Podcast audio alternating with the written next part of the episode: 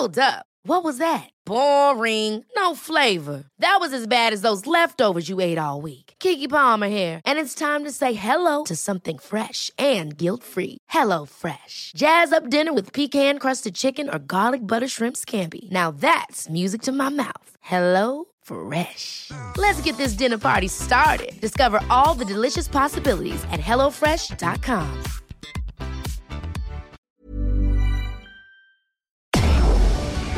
Tarde a tarde, lo que necesitas saber de forma ligera, con un tono accesible.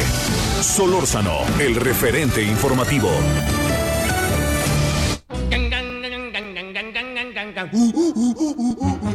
A un brujo que es doctor, mi amor, le fui a llorar.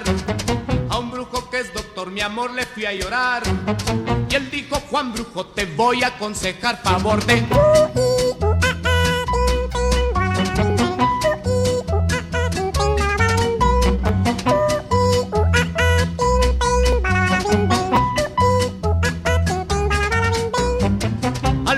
confesé tu insinceridad. Al brujo confesé tu infidelidad. Y el brujo dijo, Juan, te voy a aconsejar favor de...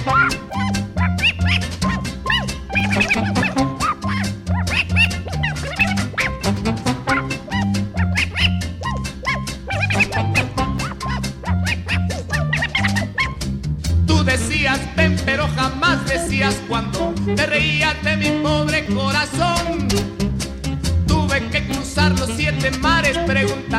Y el brujo al fin me dio la solución. Chan, chan, chan. Mi amigo el brujo fue y me dijo cómo hacer. Mi amigo el brujo fue y me dijo cómo hablar. Y el pobre infeliz ahorita es un don Juan favor de...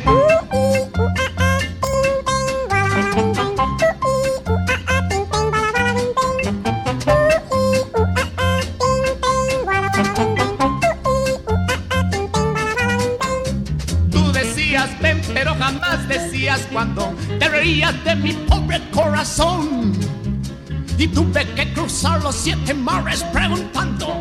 Y el brujo al fin me dio la solución. Mi amigo el brujo fue y me dijo cómo hacer. Mi amigo el brujo fue y me dijo cómo hablar. Y el pobre infeliz ahorita es un don Juan favor de.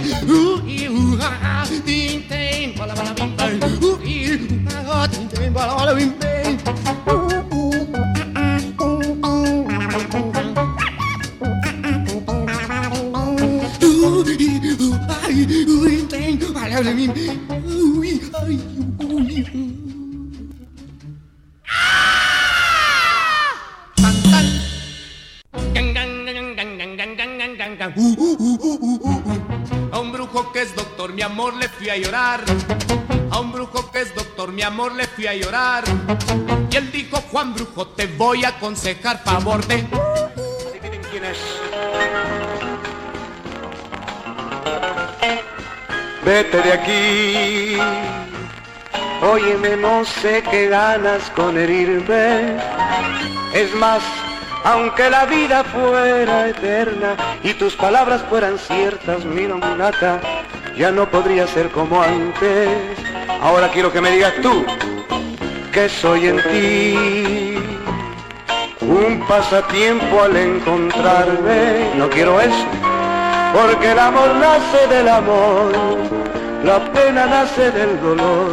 Y mira, mira, tú naciste de una pena. Además, la pena que lleva tu alma lleva condena, yeah. condena que no se acaba con regresar, yeah. regreso que no demuestra tu amor sincero, yeah. sincero fue mi cariño, cariño te di primero, primero te digo adiós que volver amor. One more time veo yo, vete de aquí, oye amulata sí, no sé qué ganas con herirme. Aunque la vida fuera eterna y tus palabras fueran ciertas, mira yo te aseguro que no podría ser como antes. Ahora dime que soy en ti, quizá una piltrafa al encontrarme. Estás equivocada, mulata, porque el amor nace del amor, la pena nace del dolor. Y mira, tú naciste de una pena. Estamos agradeciéndole que nos acompañe. Pues este. Bueno, primero le saludo. Gracias, ahí lo dejamos un ratito con música. De un personaje que a lo mejor significa mucho generacionalmente. Yo no sé si un joven hoy pudiera entender el humor de Loco Valdés. Yo tuve la fortuna de ser un muy buen amigo de su hijo, Jorge, en paz descanse. Eh, pero, a ver, yo, yo se los plantearía este, este grupo de estandoperos que hoy proliferan por el mundo y que se sienten en algunos casos graciosos. En algún sentido, Loco Valdés era un estandopero. Mire, yo tuve oportunidad de verlo en el estudio con Jorgito, su hijo. Así le decíamos a Jorge, Jorgito. Eh, y toda esta imagen que teníamos de Loco Valdés, del relajo que era, era un padre formidable. ¿Qué le digo formidable? Además divertido, pero era un padre muy estricto. Entonces, eh, el Loco Valdés era, era de esa, de esa, como de esas familias en donde la comicidad desde allá, desde Juárez, pues era parte de su vida cotidiana. Era hermano para que usted se dé una idea, de Don Ramón. ¿Sabe quién es Don Ramón, verdad? Ni más ni menos que el del Chavo del Ocho. Pero déjeme decirle que Don Ramón salió en muy buenas películas. Pero lo que lo hizo un personaje formidable fue, sin la menor duda, el del Chavo del Ocho. Pero salió en muy buenas películas. Películas que en serio yo le recomiendo que las vea, películas mexicanas. Y Tintán es un antes y después en la comicidad en, el cine. Algunos incluso plantean, ya hablaremos con Luis de Llano al rato, algunos plantean que incluso el señor este, eh, Tintán, pues tenía una comicidad más auténticamente, pues por decirlo de una manera, del pueblo, de que el propio Cantinflas. Y yo sí creo, ¿eh? Tintán lo que pasa es que le gustaba vivir bien, los tres hermanos eran cercanísimos, se querían, pero verdaderamente muchísimo, estaban siempre muy cercanos, todo eso, ¿no? Pero bueno, le cuento ahora otra cosa que, me parece este, importante, es que eh, estableció una relación verdaderamente cercana y de complicidad, ¿sabe con quién? Con el dueño del balón, con Emilio Azcárraga. Era americanista empedernido, que sí que lo era. Este tenía unas apuestas con otro querido amigo que se llama Sergio Corona. Y yo creo que donde así fue un verdadero, verdad así me, me atrevo a decir, donde se convirtió esto en un gran fenómeno nacional de la televisión, fue cuando salí en Operación Jaja o Variedades de Medianoche, que era otro programa. Pero en Operación Jaja, Operación Joy Joy, como le decía él, apareció por ahí de los 70 una mujer que fue el rostro del Heraldo llamada Verónica Castro, con quien tuvo una relación muy cercana durante algún tiempo. Este, y Verónica Castro era, sinceramente se lo digo, era, digo, siempre ha sido una mujer muy atractiva, ¿no? Pero imagínese de 21, 22 años, estudiando en la Facultad de Ciencias Políticas en la UNAM, este, además con mucha, con mucha, con mucha este, simpatía, eh, no le costaba trabajo la pantalla, a pesar de su corta edad, y el Loco Valdés la metía como el rostro, ¿no? Y entonces ya aparecía Verónica Castro, que era guapísima. Imagínense con el inicio de la televisión a color. No, pues eso era bárbaro, ¿no? Se le veían unos ojazos a Verónica Castro. Y el Loco Valdés, pues enloqueció también ahí con, con Verónica Castro. Pero más allá de ello, yo sé que han recordado hoy muchas anécdotas. Eh, yo tengo anécdotas que tienen que ver más bien con su hijo, que son privadas y personales eh, sé que la familia estuvo muy cerca con él, que yo creo que eso es importante por todas las cosas que se dijeron.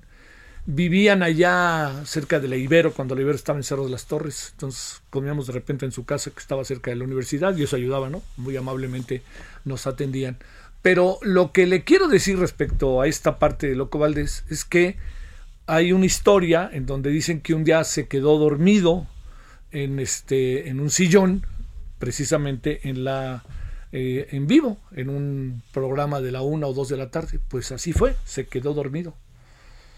Y tal cual, no roncaba, pero ahí estaba la cama, no saben qué hacer, hicieron 20 cosas como para tratar de que se pueda, ya saben, ¿no? Que se busque la manera de, de poder este, solventar el programa y pues lo castigaron.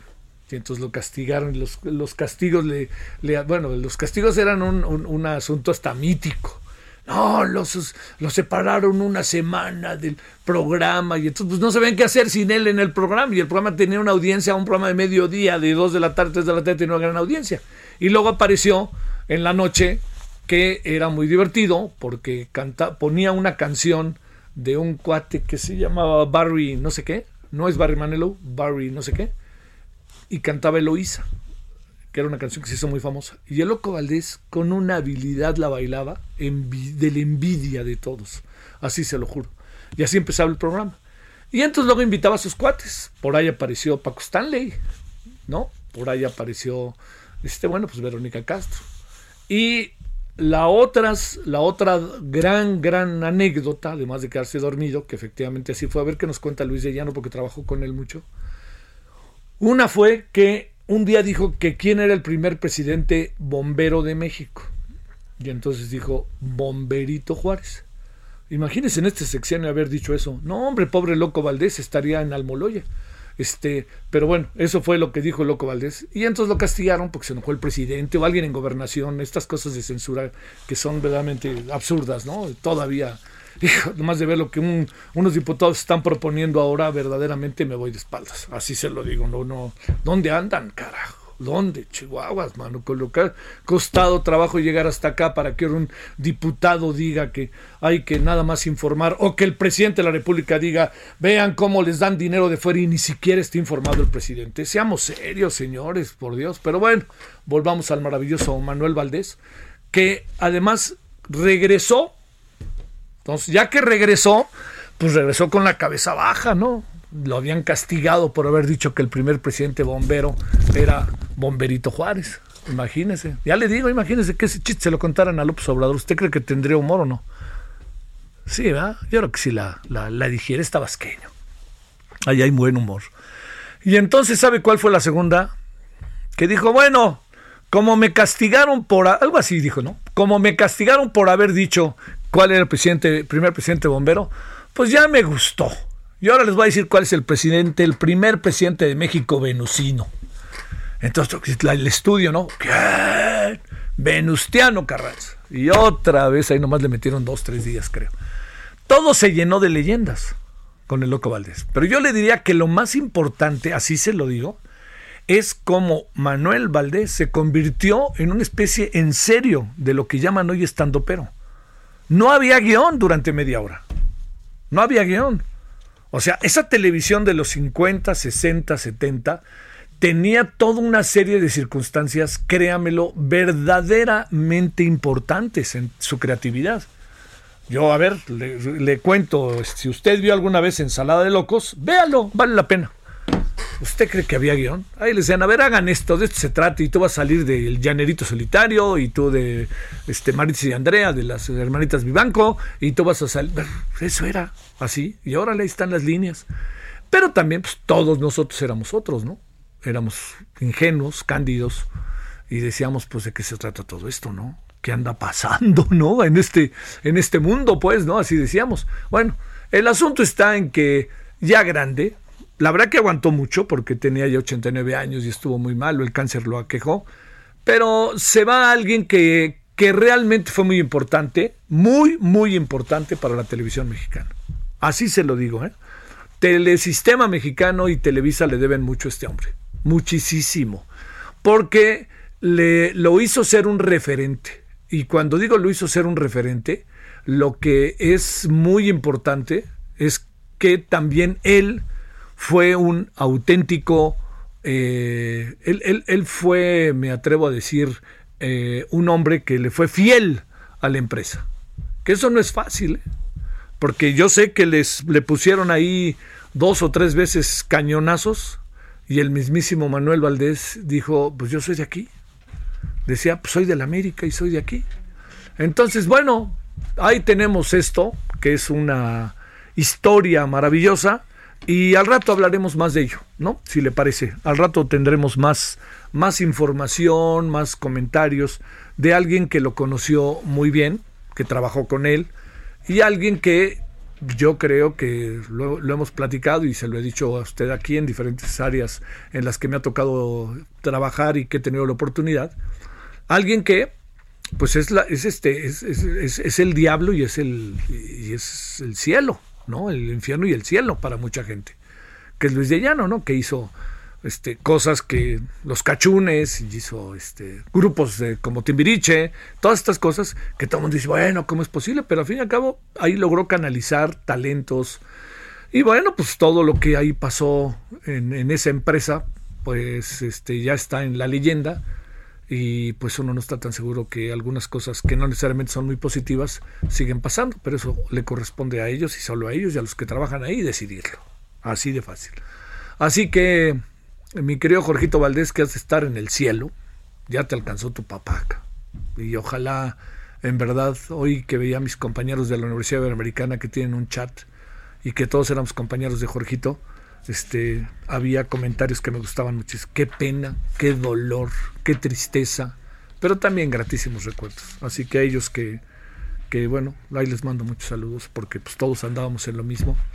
Y era ocurrente, ¿eh? como el papá Jorge Chico, era ocurrente. Bueno, pues este, esa es una de las partes que tenemos el día de hoy. Y vamos a hablar al rato de él. Y quisimos al inicio presentarle canciones que él cantaba, eh, cosas que él interpretaba, perdón. Y le diría un algo más. Eh, es un hombre que, insisto, es generacional. Yo entiendo bien que hoy un joven de 20 años podría estar lejísimos de quién es, pero él era, fue un hombre muy importante para la televisión. Nos hacía reír, ¿eh? No sabe lo bien que la pasábamos viéndolo. O sea, llegaba uno de la escuela a la una de la tarde, dos de la tarde, y caray, prendía la televisión para verlo, y era ocurrente y lo que fue una un asunto de audiencias que ya quisiéramos nosotros en cualquier, o sea, en el mejor día ya quisiéramos, pues la audiencia que tenía en Sala de Locos, con un guionista maravilloso y con unas interpretaciones. Estos verdaderamente se divertían. Héctor Lechuga, eh, Paz Descanse, Alejandro Suárez, que por ahí anda por fortuna, y ahora Manuel Valdés, que ahora ha fallecido. Y luego aparecían, se burlaban de Zamorita, se burlaban de quién salía, no importaba quién. Y este era un americanista, pero recalcitrante. No, no, hombre. A todo iba a la América, iba a los partidos, saltaba a la cancha, se ponía la playera. Un tipo, en verdad, que yo creo que gozó la vida. Y espero que los suyos, porque trabajaba mucho, también gozaran la vida con su papá. Decía Marco, decía uno de los hermanos, creo que el mayor, decía que murió dormidito. Pues este, qué bueno que así. Falleció en la madrugada o en la noche de esta de, día jueves a viernes. Bueno, oiga, pues este, esa es una de las noticias. Y como han pasado tantas cosas, pues hacer un alto en el camino con un personaje que nos hizo reír, la pasamos también con él, pues no sé qué piensa usted, pero a mí me parece necesario y productivo. Pero, punto y aparte, otras cosas han pasado hoy. Yo no entiendo a veces, y mire que, que creo que yo nunca pienso en una, no, no me pasa por la cabeza ni por asomo una mirada o un planteamiento malintencionado o este de esa naturaleza con el presidente. Yo creo que no. Yo, yo estoy seguro que el presidente es un hombre genuino y de a de veras. Pero eso no le quita, así tal cual se lo digo, eso no le quita, en lo más mínimo, que no sea un hombre susceptible de de repente tener mecha corta y de decir cosas que él cree que al decirlas son verdad, pero no son verdad. ¿no? Eh, por ejemplo, eh, hay un asunto que ayer tratamos en la noche y hoy vamos a volver a tratar, que tiene que ver con lo que pasó en Nuevo Laredo. Porque las Fuerzas Armadas, todo indica que actuaron fuera del marco que les corresponde. Y hay padres de familia, al rato lo vamos a ver, lo vamos a escuchar, que tienen una visión de las cosas en donde los militares actuaron con dolo, tal cual, y mataron gente. Y la gente que mataron, según esta versión, es gente que estaba amarrada y secuestrada y los acabaron matando. Y era gente que estaba en ese lugar porque estaba secuestrada. Entre ellos el, este, el señor tercero, el joven tercero, a su apellido, en el, y esto fue allá en Nuevo Laredo. Bueno, ese es el asunto. Pero aquí lo que me quiero referir es que el tema de que hay ONGs que las, les ayudan en el mundo, que son ONGs que le están pagando en contra del tren Maya, verdadera, bueno, no dudo que pueda pasar, pero hoy mencionó a dos o tres que caramba, por Dios santo pero era evidente, no, no, no que éramos tan amigos, porque éramos muy amigos hace cuando era el, presidente candidato, ¿no? Y antes de ser candidato, y el presidente decía, está muy bien todo este tipo de organizaciones, y de repente de la noche a la mañana las organizaciones se convirtieron en un elemento en donde el presidente las critica de todas, todas. Y oiga, desde hace tiempo no les dan dinero. La Fundación Kellogg no hace cereales, es una fundación aparte totalmente y no reciben dinero del extranjero, como hoy lo ha explicado Animal Político y como hoy lo ha explicado María Amparo Casar. Y oiga, y si lo están recibiendo, pues demuéstrelo. El que acusa, ¿qué hace? Demostrar, ¿no? Pues demuéstrenlo. Así de fácil. O sea que yo creo que ahí, la verdad de las cosas, hay un asunto que no, no, no nos está cuadrando. No nos está cuadrando porque eh, entiendo que cada vez que habla el presidente, ya, ya, ya estamos en esos terrenos en donde es verdad, pero pues con todo respeto, la verdad es un asunto siempre relativo, no es un concepto absoluto. O sea, la verdad de las cosas es lo que yo pienso o es lo que hay. Podemos todos coincidir simplemente con un ejemplo muy doméstico de que hay un color que es rojo, pues a lo mejor un daltónico no lo ve rojo. O sea, son conceptos relativos, no son verdades absolutas.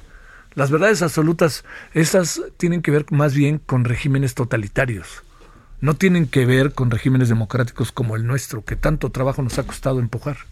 Bueno, dicho lo cual, no me meto más en eso para que al rato lo platiquemos, pero no nos pasa por alto lo que ha sucedido, ¿no? Y lo que se dijo hoy en la mañana. Bueno, eh, yo le diría que estamos en una etapa mucho, muy importante en relación otra vez de las ONGs, otra vez de todo este tipo de organizaciones que parten, como también lo explicó, lo, lo han explicado diferentes personas a lo largo del día, y además a mí me gustó, la verdad que se lo digo, ¿eh? mucho el comunicado de Mexicanos contra la Corrupción. Me parece que está muy puntual. Seis, seis incisos en donde claramente establece qué es qué. Y bueno, el presidente piensa que no. Y yo le diría, fue un, a ver, a ver si lo logra sustentar porque le respondieron. Y si le responden, no se vale que él diga y las cosas y como si nada hubiera pasado y todo se mantenga, porque no es así la vida. Si yo digo algo y alguien me, eh, me acaba diciendo las cosas no son así, y me lo demuestra, yo tengo que recular y decir, oigan, perdón, yo dije que mexicanos contra la corrupción y animal político tal cosa, ya me demostraron que no es cierto. Pero si el presidente no se acuse de recibo solo de lo que él dice, pues estamos, este, no, no estamos bien, ¿eh? No, no, no funciona. ¿Sabe por qué? Porque tarde que temprano, por más que se avance y se avance y el presidente sea popular, etc., tarde que temprano eso lo va a enfrentar y lo va a colocar como un mandatario con particulares, le diría yo, particulares eh, circunstancias en donde le van a acabar por ser adversas. Bueno, aquí andamos. Le voy a, este, eh, le, cuento por qué sale esto, muy brevemente, para que sepa qué fue lo que dijo hoy el presidente. Dos, tres notas así como de inicio para que lo sepa. Pero una sobre todo es que acusó que organizaciones civiles reciben dinero de fundaciones extranjeras para oponerse a los megaproyectos de su administración, como es el tren Maya. Durante la conferencia matutina mostró la tabla en que se lee que las fundaciones WK, Kellogg, Ford, Climate Work, NED y Rockefeller apoyan con dinero a estas organizaciones, entre las que incluyó Animal Político, Mexicanos contra la Corrupción y la Impunidad y México Evalúa. Las tres organizaciones han desmentido lo que dijo el presidente con elementos. Yo espero que el presidente la mañana del lunes diga algo. No lo va a decir. Ahora sí que chin chin. Me la llevo yo si lo dice. Tal cual. La bancada del Partido del Trabajo aseguró que en las próximas horas validará, que cuenta con 49 diputados, tres más que el PRI. ¿Qué quiere decir esto? Que podría ocupar la mesa directiva del eh, siguiente periodo del último año legislativo. ¿Y qué quiere decir todo esto? que Morena ha ofrecido al PRI repartir la presidencia, seis meses al PT y el resto al PRI, algo que ya fue rechazado. Bueno, y esto coloca, camina, guía a que un señor que se llama Gerardo Fernández Noroña sea el próximo presidente de la mesa de debates de la Cámara de Diputados, así como se lo cuento. Y como el PRI no tiene cómo defenderse, el PRI no tiene cómo hacerse para un lado, para otro lado, el PRI está a pelas, pues entonces le van a pasar por encima. Y yo creo que si no pasa algo excepcional, Gerardo Fernández Noroña, con todo lo que usted piensa de él y se dice de él, será el próximo presidente de la Cámara de Diputados, así tal cual se lo cuento. Bueno, vámonos a las 16 con 24, casi 25 en hora del centro. Eh, aquí andamos y ya regresaremos. Diferentes temas. Tenemos que el presidente ya es una marca, tendremos a Loco Valdés y tendremos a Emilio Álvarez y Casa, entre otras cosas. Adelante.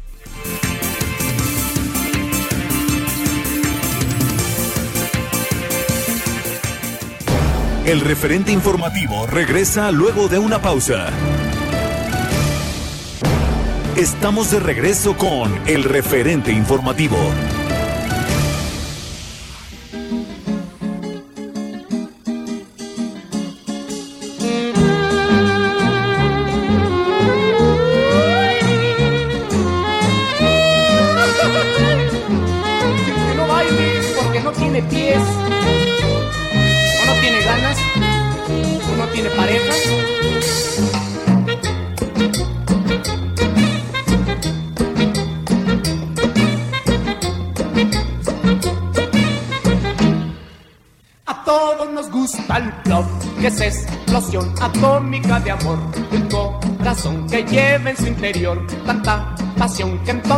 Hace blog. Bueno, vámonos ahora a las 16 con 31 en la hora del centro. Hoy recordando a Manuel Valdés, el loco. Eh, al ratito hablaremos más a detalle de, de él. Sobre él, diría yo. Bueno, déjeme este. Dijo, ¿por dónde empezar con este tema que ayer lo tuvimos? No sé si ayer vio usted el programa de Heraldo Televisión la noche. Desgarrador desgarrador. Hoy vi a dos personas que generosamente vieron el programa anoche y me dijeron, una mujer me dijo, perdóname, pero lo tuve que cambiar. No, ya, así no puedo dormir. Y la otra fue tristísimo. ¿De qué se trata? Fue el testimonio de el padre de familia, de un padre de familia llamado, eh, pues, eh, llama- el, el- el hijo se llama Damián, el padre se llama Raúl se apellidan tercero. Nos dio un testimonio de lo que ha sido su peregrinar y la circunstancia en la que a él le dicen que se murió su hijo, que verdaderamente, créame, sacude desde donde sea. Yo no voy a generalizar, no voy a decir que sí, lo que pasa es que este gobierno es igual. No, no, no, no, me meto en eso. Mejor eh, oigamos opiniones, ¿no? Como ahorita vamos a escuchar la de Emilio Álvarez y Casa. Pero el resultado, o sea, un padre de familia que incluso acaba diciéndonos, lo va a escuchar usted al rato, que a él le dieron el video y se lo dio un soldado. Eso fue lo que nos dijo. Cierto no cierto, pues es un asunto que hay que ver, pero yo creo que un padre de familia en la circunstancia en la que está, le diría, ¿para qué nos cuenta algo que no es? Perdóneme, estaba está contra las cuerdas. Porque además su hijo fue secuestrado y el otro hijo está secuestrado y no se sabe todavía de él. Uno 18 años y otro 16. Y él es un, créame, simple trabajador que está recorriendo Monterrey, Nuevo Laredo, buscando chamba. Así de fácil. Bueno, vámonos a las 16 con 33 en la hora, en la hora del centro, con Emilio Álvarez y Casa, sociólogo, cofundador y colaborador de varios movimientos, organizaciones civiles como Alianza Cívica, CENCOS y el Movimiento por la Paz con Justicia y Dignidad. Emilio, te saludo con enorme gusto. ¿Cómo has estado? Javier, qué gusto saludarte. Un fuerte abrazo por tu conducto en el auditorio de Lealdo. ¿Cómo estás? Este, ah, bueno, con tantas cosas que hay. Primero, primero, a ver, déjame decirte, eh, ¿qué- ¿cómo podemos mirar? A ver, antes de que hablemos del tema, ¿no? Para el cual originalmente te convocamos, Emilio, pero ¿cómo podemos mirar esto que pasó allá en Nuevo Laredo? ¿Qué, qué, qué, qué, qué reflexiones haces? Sé que has tuiteado, sé que has dicho cosas, pero ¿qué reflexiones tienes sobre ello? Mira, eh, yo pienso que es una señal de alerta actualizada del uso indebido de las Fuerzas Armadas para labores de seguridad pública. Sabíamos eso del sexenio de Felipe Calderón, lo sabíamos del sexenio de Enrique Peña Nieto. Y hubo quienes dijeron, eh, con la llegada del nuevo presidente va a ser suficiente. Ajá. Porque eh, él es confiable. Luego entonces, como jefe supremo de las Fuerzas Armadas, las Fuerzas Armadas se van a portar bien. Y incluso se empeñaron en eso. Sí. ¿no? Gente como el padre Solalinde y otros dijeron. Cuando discutíamos la Guardia Nacional, dijo, no, pues es que ahora es diferente. Y se le dijo, oiga, pero el presidente no va a estar en los retenes. Que el presidente no va a estar en las persecuciones. El presidente, no, no, no, pero él da la zona. Lo que esta dramática situación constata es que eso no es suficiente.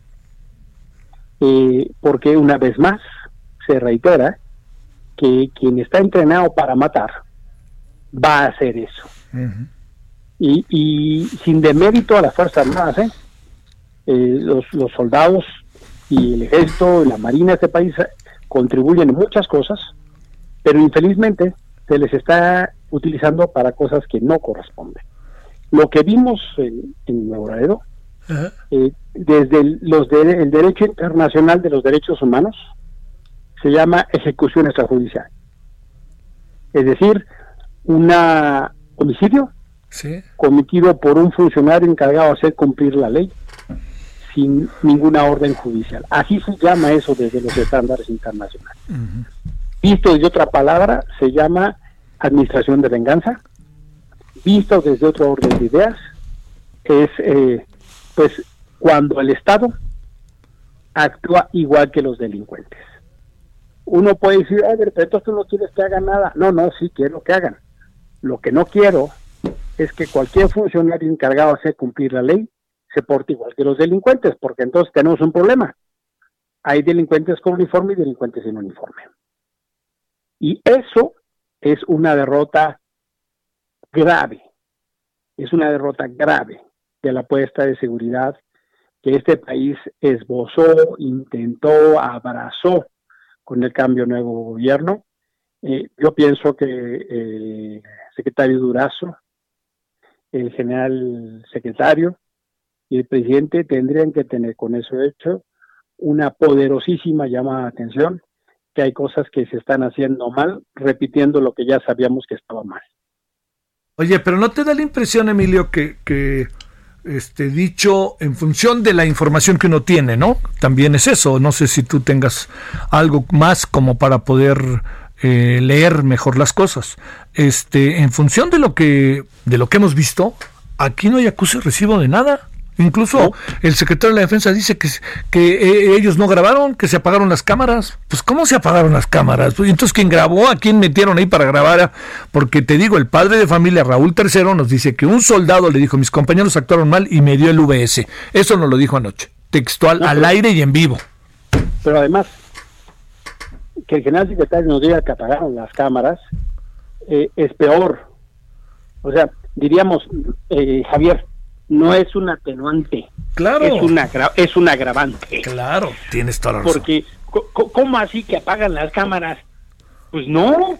O sea, los protocolos se hacen justo, por ejemplo, con independencia de estas personas, para que el, luego el ejército o quien corresponda pueda revisar qué se hizo mal para que no se repita. En estos casos hay una situación dramática de una familia, sin duda, que nos indigna, nos duele y nos conmueve, pero lo que tendría que estarnos diciendo el general no es que apagaron las cámaras, sino cómo nos garantiza que no vuelva a pasar. Entonces, a mí, lejos de decir, uy, qué alivio, ¿no?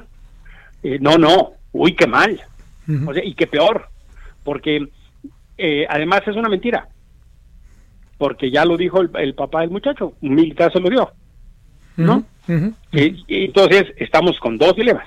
Sí eh, está mal que se haya hecho porque ni siquiera tenemos condición de revisar procedimientos y protocolos para que no se vuelva a hacer sí. y alguien está mintiendo a la ecuación. Claro. Pero el caso es que el papá tiene un video eh, donde hay una ejecución extrajudicial, literalmente eso se llama homicidio. Sí.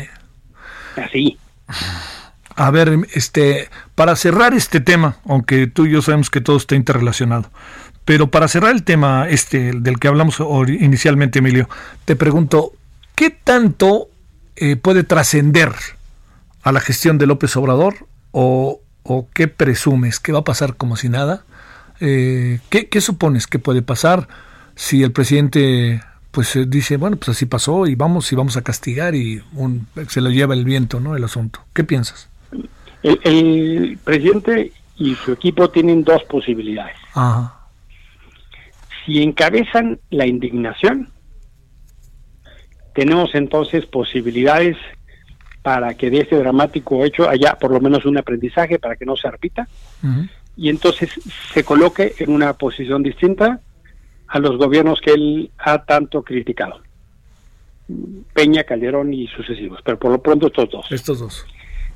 Si el eh, presidente y su equipo encabezan la negación, eh, infelizmente esto se va a repetir, cada vez más dramático, y eso va a erosionar ac- aceleradamente la credibilidad y la confianza en este gobierno. Bueno, a ver, punto y seguido, que no aparte, eh, Emilio Álvarez y Casa. ¿Está, alcanzas a apreciar que la CNDH está vuelta loca, para decirlo menos, con el caso Iguala y más con lo que hoy se informó en Excelsior de renuncias de visitadores? Sí, sí pienso que, mira, cuando la Agenda de Derechos Humanos y en la institución nacional no es qué pasó en Nuevo Laredo, sino qué pasa al interior de la CNDH, algo está muy mal. En los últimos meses, las noticias principales que ocupan la labor de la CNDH no son sus pronunciamientos, no son sus recomendaciones, no son sus posicionamientos. En las últimas meses, las dos noticias principales de la CNDH tienen las siguientes características. Característica 1, silencio y omisión. Característica 2, sucesivos escándalos eh, de despidos, de acosos y ahora incluso hasta de ajuste de cuentas con el personal. Eh, está muy mal que la agenda pública de la CNDH sea lo que pasa al interior de la CNDH y lo, lo que la CNDH hace para defender a la gente. Si la nueva administración, encabezada por la señora Piedra y su equipo, consideran que hay personas que pudieran no cumplir los estándares de un servicio profesional, consideran que eh, no hay el buen desempeño, tienen que darnos la evidencia profesional de que hay una evaluación, de que hay una revisión, de que el desempeño de un servicio profesional no es el adecuado, y luego entonces decir con mucha calma y claridad que están haciendo una profesionalización de la institución, no una purga en la institución. Eh, por supuesto que todo el mundo puede mejorar las instituciones, no tengo duda, ¿eh? eh déjame darte un ejemplo, es Sí. dichoso, es, es- es- son desagradables las, las eh, comparaciones, pero a veces necesarias. Cuando yo estuve en la CDHDF, la recibí de Luis de la Barrera. Se quedó el 96% de personas. Se fueron sus asesores y los titulares. Bajo un principio, todo mundo tiene su chamba, cuídela y no la pierdan. Lo que hoy estamos viendo en la CNH y el caso Iguala es que se quiere hacer un nuevo informe, luego entonces el que hicieron los anteriores son los más malos de Malilandia, por lo tanto hay que despedirlos y borrarlos del mapa hemos visto una los conflictos laborales que son inaceptables en cualquier parte, pero más en una institución que tiene que cuidar los derechos humanos, entre ellos los laborales, empezando en casa, Javier. Eh, déjame decirlo de otra manera. El ombudsperson, Sí. el ombudsman, Sí, sí, sí. la- la- el titular de la CNH, Sí. eh, es una magistratura moral, Javier. Eh, el, el poder de su actuación tiene que ver un poco como en aquella cosa de que no solo es importante, sino se le cree lo que dice. Claro. Estos conflictos que está teniendo la CNH Sí. están erosionando la autoridad moral, pero como como como huracán en la costa, pues. Oy, oy, oy. Eh, No, ah, no, no, no, no toca, no corresponde. Sí. Sí, sí, sí. Oye, a ver, eh, este, Emilio, eh, eh, todo esto entiendo que son temas que están en la mesa y cuando digo eso, quiero decir que yo tengo la impresión de que no están resueltos por más que estén ahí en la mesa.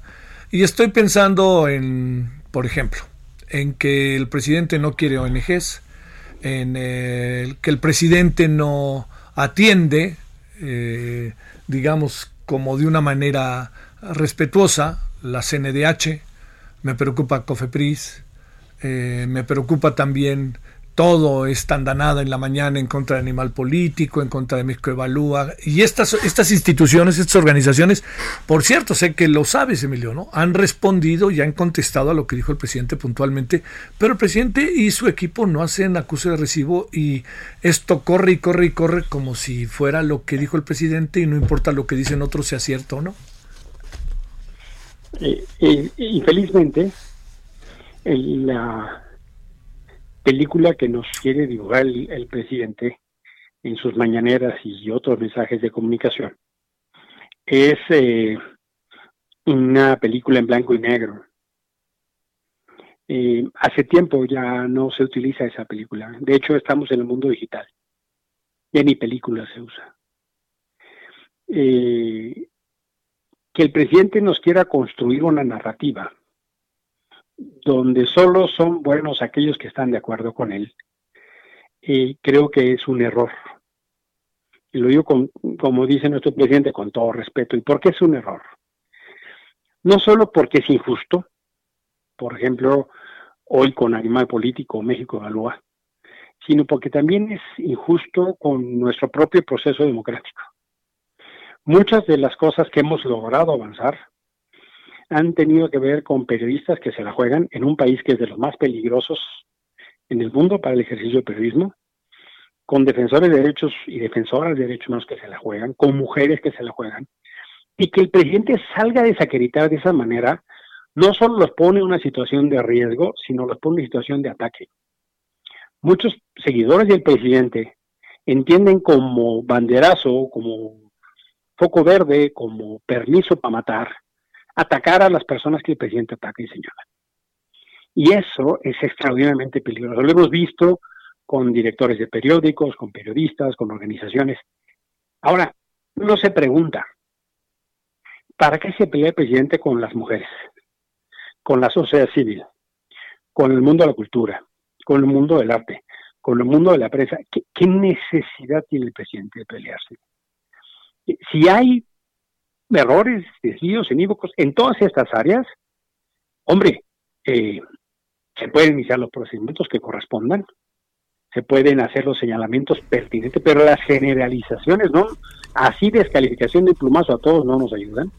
Y tampoco creo, honestamente, que haya, como dice la Relatoría de Libertad de Expresión, una correspondencia de poder entre un presidente que tiene todo el aparato, todo el medio, y un medio, por ejemplo, como animal político, por favor este animal político está haciendo una campaña de suscripciones para mantenerse y, y, de suyo yo invito a quien nos escucha que si están a favor de la libertad de expresión, la mejor manera es suscríbanse al Heraldo, suscríbanse a Animal Político, suscríbanse a Reforma, a todos los que el presidente ataca, tenemos que mantenerlos.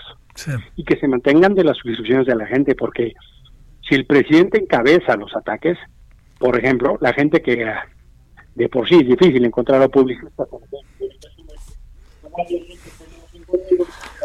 Eh, te estamos perdiendo, este Emilio. ¿Me escuchas? Ahí te escucho bien, ahí te escucho bien. Eh, que la gente que da publicidad no vaya a pensar que diga, no vayan a enojarse en el gobierno porque pago publicidad en tal o cual medio. Eh, este es un momento bien importante para que todos desde la sociedad civil mantengamos a los medios críticos, paguemos la suscripción. Lo mejor que podemos hacer es decirle al presidente, presidente, usted sí tiene, por supuesto, derecho a, dar su opinión, pero no tiene derecho como presidente de la República a atacar así. Es, es un uso desmedido de su recurso y de su posición. Y eso lo dicen todos los organismos internacionales de libertad de expresión. Es, es un, eh, ¿cómo decirte? Está erosionando, está debilitando nuestro tejido democrático, que de por sí no es el que apantalla a los japoneses, ¿sabes? ¿No? no, no, es que nos vengan a copiar las buenas prácticas, ¿no? Eh, yo lo que espero es que el presidente López Obrador encabece una transición de corte democrático. Y yo le tomo la palabra al presidente. Órale, pues, usted quiere pasar a la historia. Ok, pase a la historia como el hombre que consolida la democracia y sus reglas y su término de relación no pase la historia como el que erosiona las condiciones de la democracia. Porque es malo eh, debilitar la libertad de expresión. Porque la libertad de expresión es el oxígeno de la democracia. Si nos falta ese oxígeno, se debilita nuestra ya de por sí democracia. Haga cuenta usted que la democracia está en cama medio maltrechona y necesita oxígeno. Y llega un visita a cama y pisa la manguerita del tanque de oxígeno. Entra menos oxígeno. Pues claro. Entonces, yo le tomo la palabra al presidente. Vamos, órale, encabecemos la construcción de un México democrático, libertario, con derechos y libertades para todas y todos. Pero encabece ese esfuerzo, presidente. No, no, no nos debilite, pues, no nos ayuda, no, no guarda correspondencia. Claro que me interesa un México de futuro donde la gente pueda decir lo que quiera sin temor a represalia alguna, incluidos del presidente. A ver, un asunto final. Déjame plantearte. Este, eh, lo que, ante lo que estamos, es también ante una cierta paradoja, porque mi impresión, me, si me equivoco me dices Emilio, es que cuando el presidente estaba en la oposición o era candidato, él mucho de lo que hizo fue sustentarse en lo que las ONGs hacían y las ponía incluso como referente, las citaba, tomaba su, información y eso servía para darle con todo al señor Peña Nieto y al señor Fox y al señor este, Calderón. Calderón. ¿Y qué supones que cambió en el camino? ¿Qué, qué, pudo cambiar de este apoyo a las guarderías? Bueno, las guarderías nunca habló de ellas, pero era evidente que, que su, su, equipo estaba a favor de las guarderías. ¿Qué pasó con las guarderías? ¿Qué pasó con las ONGs? ¿El impulso? ¿Con la prensa, crítica? ¿Qué supones que pasó? Digamos, no es una pregunta tan obvia, ¿eh? Porque en lo que está pasando está bastante fuerte, ¿no? Mira, yo creo que el, el, presidente está eh, muy ocupado en la idea de, cómo sacar recursos públicos de donde encuentra para sus programas sociales. Y considera que eh, hay una serie de excesos de una especie de aparato burocrático y que todo el entramado de financiamiento que se fue construyendo durante años es una especie de aparato mal hecho y que él no tiene tiempo para arreglarlo. Eh, entonces, corta todo de machete. ¿Sí? Y empieza a construir uno nuevo. Eh, eso lo que hace es que arrasa con buenos y con malos, ¿no? En el mundo de la cultura, pues buenos y malos. En el mundo de la sociedad civil, buenos y malos. En el mundo de las mujeres, de las guarderías, de los albergues, buenos y malos. nos han dicho que había corrupción. Hasta la fecha no sabemos ni dónde ni quién, lo cual sería extraordinariamente útil, porque si hubo alguien que cometió un exceso, pues que pague por él, ¿no? Pero eh, me parece que el presidente está abrazando un pragmatismo extremo que lo está llevando a una serie de decisiones en el ánimo de la austeridad máxima, pero pienso que ya está llegando a un nivel que yo llamaría austericidio. O sea, está debilitando de tal manera programas, acciones que no eran solo del gobierno, sino que fueron fruto de muchos trabajos y luchas sociales, que entonces está debilitando la cosa pública, la agenda pública, los intereses públicos. El interés del país entonces no es solo el del presidente. Y por supuesto que nos interesa que no haya pobres, por supuesto que nos interesa que no haya corruptos y corruptos, pero la forma en que el presidente está actuando está llevando a una serie de conflictos, en mi opinión, algunos de ellos innecesarios, eh, y también injustos, como decía al inicio, porque eh, el presidente olvida toda su lucha democrática. Y yo no quiero creer, me, me niego a creer, que el componente del poder y del gobierno sea el veneno aquel que nos haga que el personaje se trague a sí mismo. El personaje presidente se coma al personaje luchador social. Sí. Estamos en año y medio de gobierno y ya estamos en estas discusiones. Si no se pone buena nota, al año cuatro no te quiero platicar cómo va a estar la discusión. Sí. Bueno, pero eh, no es, nada más López Obrador no es el centro de la historia, ¿eh? Sí. No, no. El presidente, el presidente se va a ir. Sí. Antes o después, eso Sí. no tengo duda. Sí. El, el- el tema de la historia es el país que nos deja. El país que tenemos y el país que queremos construir. Ujú. Y esa historia la construimos todas y todos. Emilio Álvarez y Casa, te mando un gran, gran saludo y el agradecimiento que hayas estado con nosotros. Solo quiero hacer una postilla. Muy aparte. Lo sé, lo sé. Con independencia de que tenemos directivos Sí. rufianes que no nos representan. Claro, claro, sí. Claro, yo lo claro sé. Yo me, que- queda, que- me queda claro y reconozco, reconozco dónde están unos y dónde están los rayados. Puedo decir que las chivas y la máquina hemos tenido la misma enfermedad. Vidas paralelas. Di- di- delin- delincuentes digi- diri- eh, diferenciales que no nos representan. Un abrazo, hasta luego, Emilio. Abrazo, Javier. Que estés Muchas, bien. muchas gracias. Pausa.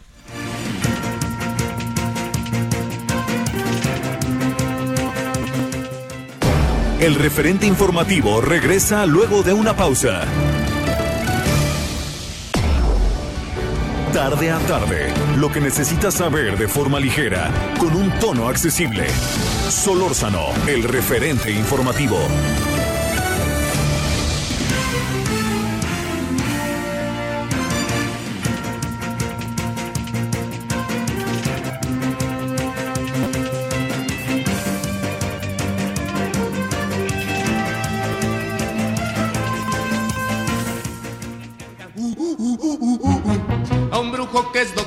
Amor, le fui a llorar.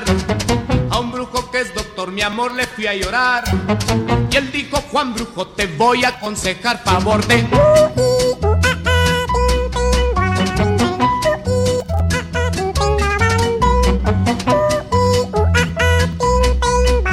Ahora a las 17 con 1 en la hora del centro. Bueno, si alguien eh, sabe lo que pasa en la televisión de siempre, este, no solo eh, no tiene que ver con su edad, por cierto, sino por todas las experiencias que ha tenido de carácter laboral, creativo y conocer gente que estaba en la tele en una etapa en que la tele, pues a veces se hacía como se podía, tal cual, pero tenía un efecto así le diría expansivo. Es Luis de Llano Macedo. ¿Cómo estás, Luis? Te saludo con mucho gusto. ¿Cómo has estado? Ay, muy bien, muchas gracias. Qué gusto saludarte y a tu, tu audiencia y todo. Felicidades por todo tu trabajo. No, pues mis felicidades a ti. Bueno, eh, a ver, Luis, ¿trabajaste con el loco? Mira, yo casi viví con el loco porque fue un gran amigo de mi padre. Sí, claro. Desde, bueno, desde que tengo memoria, yo recuerdo que mi papá lo quería muchísimo, igual que él a mi padre. Creo que la última vez que los vi juntos fue una vez que hicieron un homenaje a mi papá en un evento en Acapulco de telenovelas y tengo una foto de las calvas de mi papá y, de, y del Valdés que saqué por atrás del coche. Ajá. porque los dos se venían muriendo de la risa. Pero creo que fue una relación entrañable, ¿no? Porque mi padre conoció a Manuel Valdés, a Loco Valdés, y lo conocía como Manuel Valdés en Televicentro. Yo creo que fue en Televicentro, no, no fue en la W. Y hacía todo este tipo de locuras que hacía él en la televisión, porque improvisaba todo, ¿no? Empezaba con variedades de medianoche, luego variedades de mediodía, Operación Jaja, todos esos programas que la verdad le daban una mexicanidad a la televisión muy especial porque Sí. pues te mantenían, no los veías tanto como que les escuchabas, ¿no? Era como que había eso. Y recuerdo que el nombre de Loco Valdés, mi papá me dijo un día que, un día le dijo, está usted loco, Valdés, y se le quedó loco Valdés. o sea, que viene de tu papá, eso no lo sabía. Eso, eso me lo dijo mi papá una vez, Sí. está usted loco, Valdés. Pero eh, Manuel Valdés y mi papá tenían, congeniaban muy bien, y todas las comedias musicales que hacía mi padre lo invitaban, ¿no? Desde Sí. obvio, de Rin Rin llama el amor, siempre tenía un, un- papel para, para Manuel Valdés, y obviamente pues este un gran cariño de, de parte de los dos porque se congeniaban mucho, fue de los de la época de oro de la televisión que yo viví, yo era charito, imagínate. ¿A qué, hora, a, a qué edad entraste a la tele? Pero no, espérame, no, no, no, no me digas que acompañar a tu papá o, o a tu mamá. No, no, no. ¿A qué edad entraste a trabajar? Un día que recibiste tu primera quincena. ¿Qué edad tenías tú, Luis? Bueno, mira, yo empecé a trabajar en las vacaciones, yo vivía en Estados Unidos. Sí, recuerdo. Empecé a En California, ¿no? veranos. En California. No, primero empecé, estaba yo en la Universidad de Houston, Sí. y en los veranos me iba yo a San Antonio y era yo camarógrafo, Ah, claro, sí. operador de videotape, es, bueno, todas las cosas que te puedas imaginar, ver por café, entonces todas las cosas del mundo y empecé a trabajar en una cosa que era Spanish International Network. Que era lo que era el canal, el canal 41 de San Antonio. Luego, cuando terminé la universidad, me, me vine a, me venía los veranos a México y trabajaba de office boy aquí en lo que era teleprogramas Acapulco, productora de teleprogramas, hice mi servicio militar con todos los técnicos de Televicentro. Entonces ahí en la Ciudadela marchábamos los sábados y me acuerdo que era la Feria de la Manzana, ya te imaginas los breaks que pasaban con la manzana y la sidra, ¿no? Sí, claro. Lo cual lo hacía muy interesante porque todos eran camarógrafos, operadores de, técnicos de todo. Y luego me fui a la Universidad de Houston y seguía yo trabajando en diferentes canales. Ya al terminar la universidad me fui a, Los Ángeles, al canal 34 de Los Ángeles, que era KMX, que era el canal insignia de esa parte. Y entonces ahí seguí trabajando como director de programación. Entonces ya hacía noticieros y hacía programas pequeños de eso y hacía reportajes y todo. Y me hice muy amigo del otro de los socios de la estación. Entonces yo filmaba todos los fines de semana con una cámara de 16 milímetros todos los conciertos de rock que había en la costa eh, oeste de, Estados Unidos. Frank Paus era el dueño de un teatro que era el Million Dollar. Sí. Su hijo era uno de mis mejores amigos. Entonces, cuando llego a México en el año 69, me dice mi papá, mira hijo, aquí no vas a ser un junior cualquiera, aquí vas a trabajar desde abajo. Dije, no, papá, tampoco, ya estuve trabajando desde abajo. la verdad, ya tengo chamba de antes. Ya, ya me hiciste hacer todo eso, ya sentí el piso y barrido, que tú quieras. Entonces me devolví este, de alguna forma director de promoción del Canal 5, fíjate. Oye, era, era una cosa que se llamaba promoción central, ¿no? Ándale, porque empecé con el Canal 5 y hice una, una imagen corporativa del Canal 5. Oye, esa fue importantísima, Luis. Oye, pues es que ese 5 que era como un pato así, ¿te acuerdas? Claro, oye, y tenías una frase, creo que en tu, a ver si me, si no me equivoco, que tenías una frase ahí en tu, este, en la puerta de tu, de, tu oficina, o algo así como que era, somos una dictadura pero cariñosa o algo así. Ah, sí, tienes razón, sí. sí. Pero es que, bueno, es que, ya sabes, como la, la televisión de entonces era, era gloriosa. Sí. Eran los años del telesistema mexicano, que es la época de oro, y yo decía el canal 5, y luego hice el canal 2, luego hice el canal 4, y luego pues me dio por hacer también programas de, televisión y luego hice Avándaro y de Avándaro pasan ahí hice un programa con Sabludowski que era mi, como mi DJ, él era el que presentaba los videos. Sí. y hablábamos de cosas raras como ecología y el pelo largo y el rock y todas esas cosas. Y luego viene Avándaro y de Avándaro pues imagínate toda la historia me volví como director productor. Entonces un día mi padre me dice oye hijo me voy a cambiar al, al canal 8 Ay, digo, papá, pues qué buena onda, felicidades. ¿Cómo que felicidades? Te vienes conmigo. Ah, ¿Cómo? Caray, Dice, cuando, pues, cuando estaba yo joven, empezó la guerra civil en España, a las dos semanas que se declaró la guerra, estaba yo con, mi, con tu abuelo en el frente. Así que te vienes conmigo y ahí voy yo con mi papá al frente y entonces empezamos lo que era el Canal 8, que armó un escándalo increíble porque subió el rating del Canal 8 a una cantidad increíble, ¿no? sí, era tele. Oye, ya, y ahí eh, nunca tuvieron la tentación de llevarse a Loco, ahí para allá al Canal 8, ¿y qué, y qué hiciste? ¿Qué pasaba mientras con el Loco? Mira, Loco seguía haciendo cosas con Navarrito. Navarrito era un Claro, claro, a Humberto que le Navarro. El niño, sí. porque tenía muchos programas Navarrito y tenía Ensalada de Locos y tenía La Carabina de Ambrosio. Y el Loco pues tenía sus programas. Yo me acuerdo del Loco que pues, yo le iba, cuando llegaba yo a visitar, me metí al foro, porque yo visitaba a mi papá cuando, cuando yo era muy joven y mi papá dirigía cámaras a veces los fines de semana hacia los domingos sedes y yo sentado y eso les hago, ¿no? Y, los foros pues eran en blanco y negro todavía con unas luces que eran como de cine y un calor en el foro, se descomponía una cámara y tenían que hacer el programa con una sola cámara, imagínate. Entonces era, era el mexicano improvisaba de una manera increíble todo. Y el loco, pues yo me acuerdo que un día se armó un escándalo porque llegó el loco y tenía sueño y se durmió todo el programa, se acostó y se durmió. Entonces el programa entero pasó y el loco ahí seguía dormido, ¿no? pero pues tengo mil anécdotas con él y me acuerdo de esa canción que tenía cita del, del, eh, Witchcraft Doctor, no sé cómo se llama, Doctor... uh, y, ah, sí, claro, sí, sí, sí. Mi papá hizo la letra en español. Mira. Y él la cantaba, él la cantaba. Sí, la cantó y yo creo que a mi papá le gustaba mucho hacer comedias musicales y hacía las traducciones y hacía las adaptaciones, las producía con la señora Cárraga y las dirigía y todas estaba el Loco Valdés. Entonces el Loco era como parte del mobiliario de tu casa, ¿me entiendes? Entonces fue una persona entrañable. Oye, a ver, esta parte, yo decía al inicio, Luis, no sé si lo compartas, en sentido estricto era, te pregunto, ¿era una, una especie de, de, lo que hoy sería un estandopero o algo así?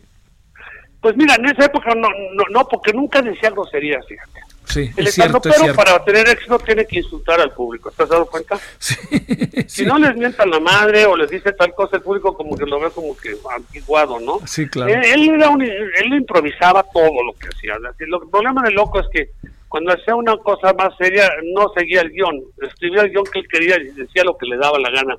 Pero tenía un ingenio increíble porque lo, lo arreglaba, ¿no? Ahora, yo siento que el loco se superó muchísimo porque ser hermano de Tintán no debe haber sido una cosa fácil. Claro, claro, tienes razón. Oye, y, Y aparte, también Don pues- Ramón, ¿no? Que luego se hizo muy famoso. Bueno, don Ramón también y este yo creo que pues realmente es lo que hemos perdido también mucho en nuestra televisión esos actores esos comediantes esa gente que pues que ya no están no los, los primeros actores de la televisión pues, eran los maestros de los actores no yo creo Sí. que cuando mi padre empezó la televisión en el canal 2 no tenía actores todo estaba en el canal 4 entonces fue a buscar actores a los teatros y en los teatros agarraba actores españoles porque los del cine no querían venir a la televisión Sí, les parecía como que una una, una forma de, de- denigrar su trabajo. ¿no? Claro, de, de sea, rebajarse. No, y no tenía técnicos tampoco. Mi papá se paraba afuera de Avenida Chapultepec 26 o 18 a reclutar. El que pasaba le decía, a ver, tú sabes lo que es la televisión. Ah, pues sí, la- más o menos. Porque no, no había ese movimiento. Entonces, a ver, tú camarógrafo, tú floor manager, Oh. tú operador de boom. Y así reclutó hasta que armó todo un foro, todo un estudio. Y luego los actores empezó a hacer teleteatros y la televisión era en vivo, imagínate lo que era. En vivo. ¿Por qué, ¿Por qué supones, eh, Luis, en esa época en que tú hacías cosas en la noche también, que tuvieron gran éxito? ¿Por qué, por ejemplo, un programa como Ensalada de Locos, ¿por, por qué supones que tuvo tanto éxito, este, a pesar de que era un programa que en el fondo tenía algo de caos, ¿no? Cada quien hacía lo que quería. Pues porque en, en ese momento el mexicano vivía, pues, estaba viviendo una época muy muy diferente, ¿no? Tenía unas cosas, tenía otra forma de vida y entonces la comedia en la televisión e- era muy importante porque había una barra cómica, Claro. una barra cómica que tenía Definida. Sí, Sí. definida. Entonces lo mismo estaba este Raúl Astor haciendo la cosquilla, que estaba obviamente Navarrito haciendo ensalada de locos, o estaba al mismo tiempo haciendo eh, la secretaria o mi secretaria. Entonces había una, una tradición en la televisión porque hacían barras. Entonces la gente se acostumbraba a lo que llaman en inglés el carry over, ¿no? Tú te acostumbrabas a ver que el martes ibas a ver a fulano y el miércoles a sultano y así había la variedad de artistas y, y la comedia pues era como muy carpera también, ¿no? Sí. Sin meterse, no se metían con políticos, no se metían con la gente, era un humor muy, muy, a veces hasta muy inocentón, pero pues funcionaba. Yo me acuerdo que los discos de risas que ponía el, el, el señor Sí, que luego se volvió el mero mero Sí. del sindicato de trabajadores del tierno que lo llamábamos, era como jalar el excusado, ¿no? Sería como una, como un rayo de tormenta o algo. Sí, claro. Que les ponían discos de risa para que pues, la gente se riera y no, no es como los gringos que tenían computadoras ya especiales para meterle risa a los programas como hacen, Sí. pero pues era una televisión que casi era en vivo. Sí. Entonces, esa televisión tenía la, magia del vivo, era improvisarlo, ¿no? no, no Yo cuando llegué a hacer televisión empezaba la televisión a color realmente. Claro. Me tocó hacer la en México 68, donde fue la Olimpiada, ¿no? Que fue la 70, primera vez, ¿no? Que se transmite un Juegos Olímpicos a color.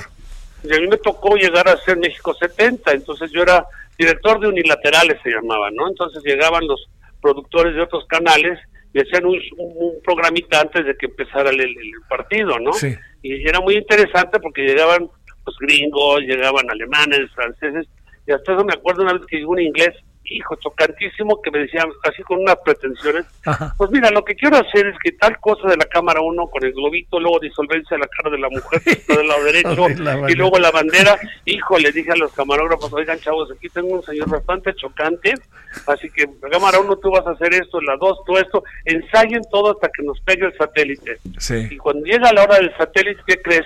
Que el inglés se congeló. ¡No! Oye, de repente pa- pensó, oye, oye, ¿cuántos pa- millones?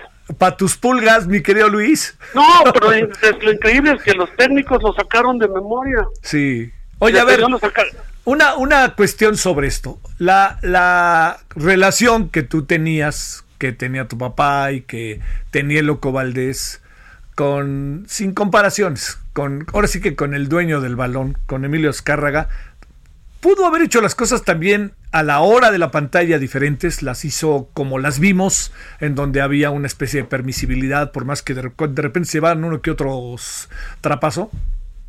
Pues mira, lo que pasa es que en, la televisión, bueno, en esa televisión siempre ha habido un, digamos, un, un, juglar, pues vamos a decirlo, ¿no? Siempre ha habido un bufón, un juglar que se pone el favorito de, de los dueños, vamos a ser honestos, ¿no?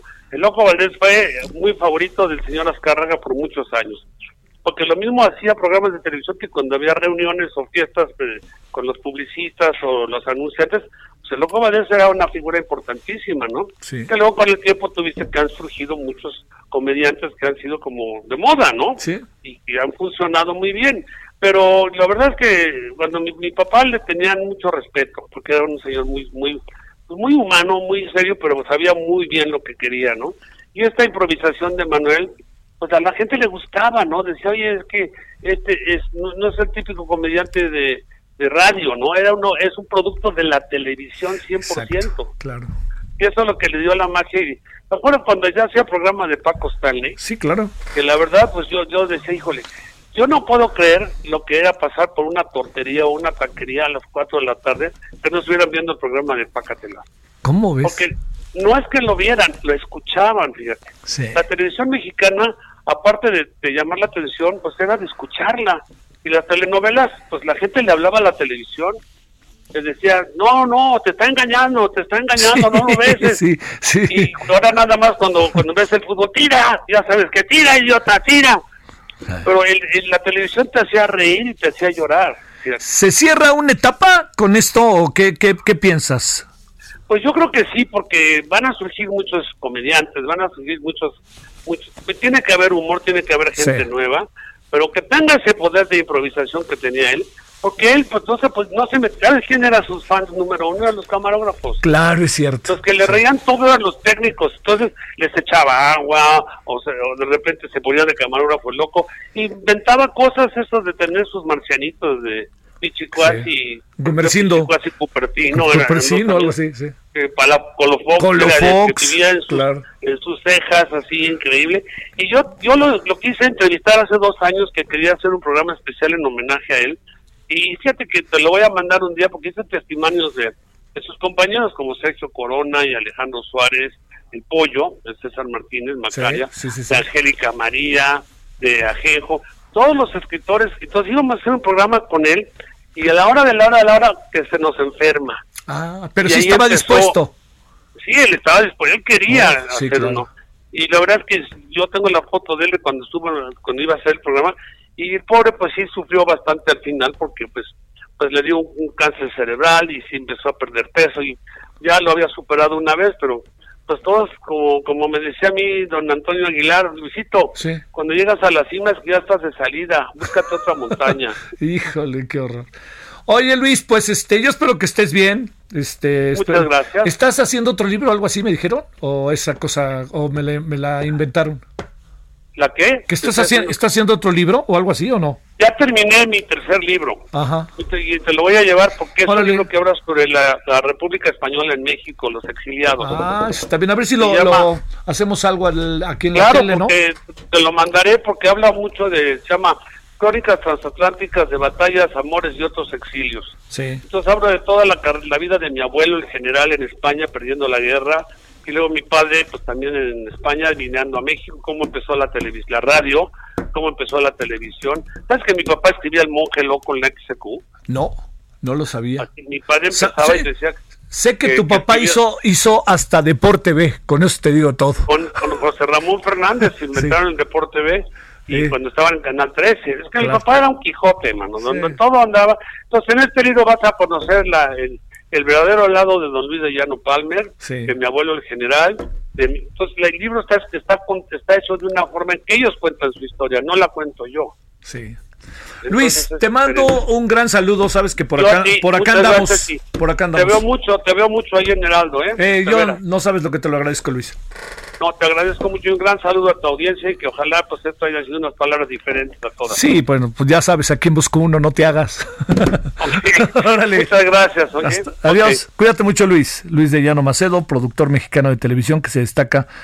Bueno, Luis de Llano, yo sé que mucha gente lo sabe, pero hizo hizo Timbiriche. Tires ese trompo a uña, como dicen.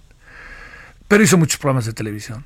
Hizo, a ver, yo les diría, es el organizador de un festival de rock.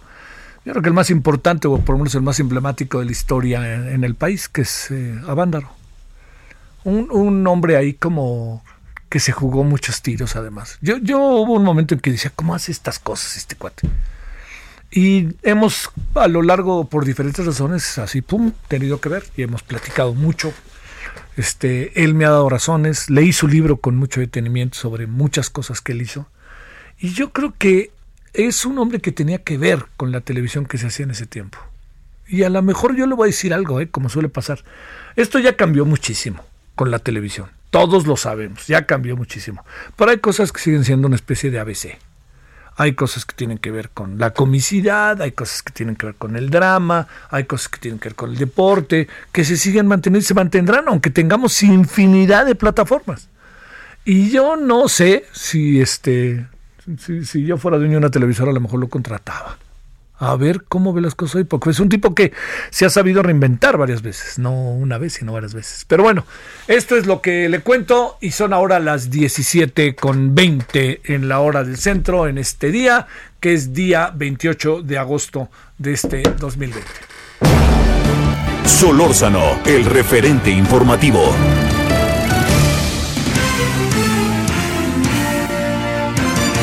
Bueno, mire, ayer eh, tuvimos una conversación, punto y aparte, ¿eh? ayer tuvimos una conversación eh, que, la verdad que, fue, a mí me parece que fue muy impactante. Le insisto que personas que amablemente nos escuchan, desde que le cambiaron de canal hasta aquí ya no quiero seguir escuchando. Porque fue el testimonio del papá de uno de los muchachos que fue asesinado, esa es la palabra, en Nuevo Laredo, y que conocimos a través de un video que dio a conocer el Universal. Entonces la historia, eh, para que yo no le cuente mucho más, eh, que ayer platicamos con él, por cierto, hoy en la noche vamos a platicar con los otros dos padres de familia, con el señor Héctor Rubén Garza, papá de Arturo Rubén Garza, y con José Martín Núñez, papá de Ángel Agustín Núñez, todos ellos asesinados, este, y que todo, la versión de ellos es que fue el ejército pero hay muchas variables. Entonces, bueno, no le cuento más. Escuchemos a Raúl Tercero lo que nos dijo ayer en el Aldo Televisión. Mi hijo estaba tirado en la, en la batea de la camioneta. Sí. Amarrado de manos y pies, estaban atados. Sí. El médico forense, mi hijo no tenía ningún tiro, señor licenciado. Mi hijo no tenía ni un tiro en ninguna parte del cuerpo. Mi hijo dice, se, se ve donde se para tantito de la batea para pedir auxilio pero dice un soldado y me dijo médico forense que lo mataron de dos a un metro fue el disparo que le hicieron a mi hijo, quitándole la vida. En vez de prestarle diligencia, auxilio, no se la dieron. ¿Qué le hicieron? Quitarle la vida. Es lo que me dijo médico forense, porque ellos venían atados de pies y manos. El soldado que me dio, el buen soldado que me dio el video, fue donde está y está grabando donde están poniéndole las cintas ahí en el santo, o el que está en el, en el parapeto, como le llaman ellos. Ah, le están poniendo las cintas donde se, se, le acaba el cartucho y ya después grita un soldado, dice, hey, alto, alto, alto, que ya no disparen, no disparen. Y ya dijo, hay vivos. Y, y ya último contestó el otro soldado, mátalo, mátalo. No, señor, si mi hijo no es delincuente, y como se lo puedo decir al, al presidente de la República, él tiene las computadoras, él puede checar la papelería de mi hijo que metió en Monterrey en la Guardia Nacional me deben de ayudar a pagar todos los daños colaterales, señor, porque no me han apoyado en nada. Yo estoy hasta la chingada de deuda y ellos no me han apoyado. Y yo el coraje que tengo porque yo debo con los prestamistas de a dónde voy a agarrar todos los 75 mil pesos que yo debo. Son 75 mil pesos, se oyen poquito, pero por la yo que yo no tengo, debo demasiado, señor licenciado. ¿A dónde está el gobierno? ¿A dónde está el, el presidente Andrés Manuel para que me ayude? Bueno, esto es, él hablaba de todo esto porque no había podido incluso, no tenía dinero para materialmente llevarse a su hijo, ¿no? Que ya estaba muerto. O sea, esto le dice parte del asunto. Después de ello, platicamos con Ramón Zelaya, abogado penalista, especialista en inteligencia y procesos de seguridad y teniente coronel retiro, y muy bien informado de lo que pasó. Pues evidentemente él trae una línea de pensamiento muy diferente. Entonces, de entrada, esa es eh, una primera aproximación que puedo hacer de este video. este video es interesante porque ya lo habíamos visto. Eh, este enfrentamiento fue en julio y dos, tres días después en redes sociales, las dos primeras partes de este video ya estaba circulando y como tú hace rato lo decías, la indolencia de la sociedad mexicana es tan grande que nadie se había indignado. Este video desde julio está circulando. La tercera parte fue la que vimos recientemente que salió y obvio hay mucho material para indignarse porque eh, un servidor público de esta naturaleza no puede eh, hacer una aseveración, aunque no lo hubiera materializado, aunque no lo hubiera cumplido, eh, no podemos pensar y no podemos valer que, que, un elemento de las Fuerzas Armadas piense de esta manera. Hace rato estuvo fluyendo en diversos medios de comunicación estos periciales de la Fiscalía Estatal de Tamaulipas. Y en uno de ellos dice que ninguna de las víctimas presentaba el tatuaje. El tatuaje es esa marca que dejan los disparos de arma de fuego cuando... Bueno, esto es lo que nos dijo Ramón Celaya. La noche de hoy, aquí a través de Heraldo Televisión, vamos a seguir con el tema, los, la ejecución allá en Nuevo Laredo. Bueno, vamos a una pausa.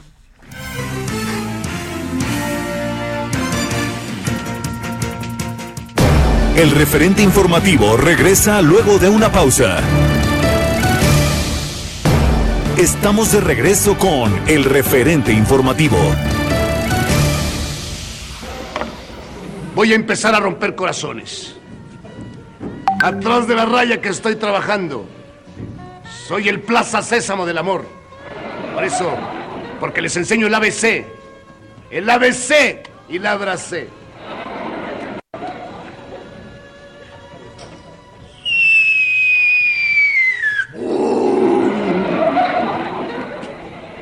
17 con 30. Entramos a la parte final de la emisión de este viernes.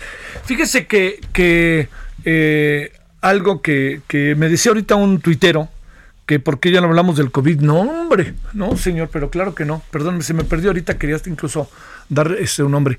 No, fíjese que no. Mire, le voy a decir qué ha pasado. En la noche presentamos un diario, por lo menos entre 5 y 7 minutos, le damos. ¿Qué, ¿Qué buscamos en la noche? Todo lo que pasa con el COVID en términos de números que ofrece la conferencia de prensa de las 7. Todo lo que vamos sumando que tiene que ver con vacunas, todo lo que significan testimonios, la visión crítica que mm, permite, si usted me lo permite, lanza su servidor y lo que pasa en la Ciudad de México, con un cuadro de los 10 estados de la República con el mayor número de, eh, de casos de coronavirus. Eh, lo hacemos todas las noches. Aquí en la tarde, por lo menos yo le diría dos veces a la semana, hablamos con doctores. Uno es Alejandro Macías, hablamos con él hasta San Luis Potosí, está en San Luis Potosí, sí, ¿verdad? Y el otro, o Aguascalientes, ya se me olvidó dónde está Alejandro Macías, ahorita, perdón, pero está en Aguascalientes o San Luis Potosí, ¿sí? O Guanajuato. ni uno ni el otro, Guanajuato, perdón. Y hablamos con Fernando Vidal del Instituto Nacional de Enfermedades Respiratorias. Entonces hablamos con él, con ellos y nos cuentan primero lo que corresponde a la actualización máxima, que se puede hacer, que no hay que, que hay que seguir haciendo, y lo segundo, cómo están pasando las cosas en el primer frente de batalla, que son los hospitales.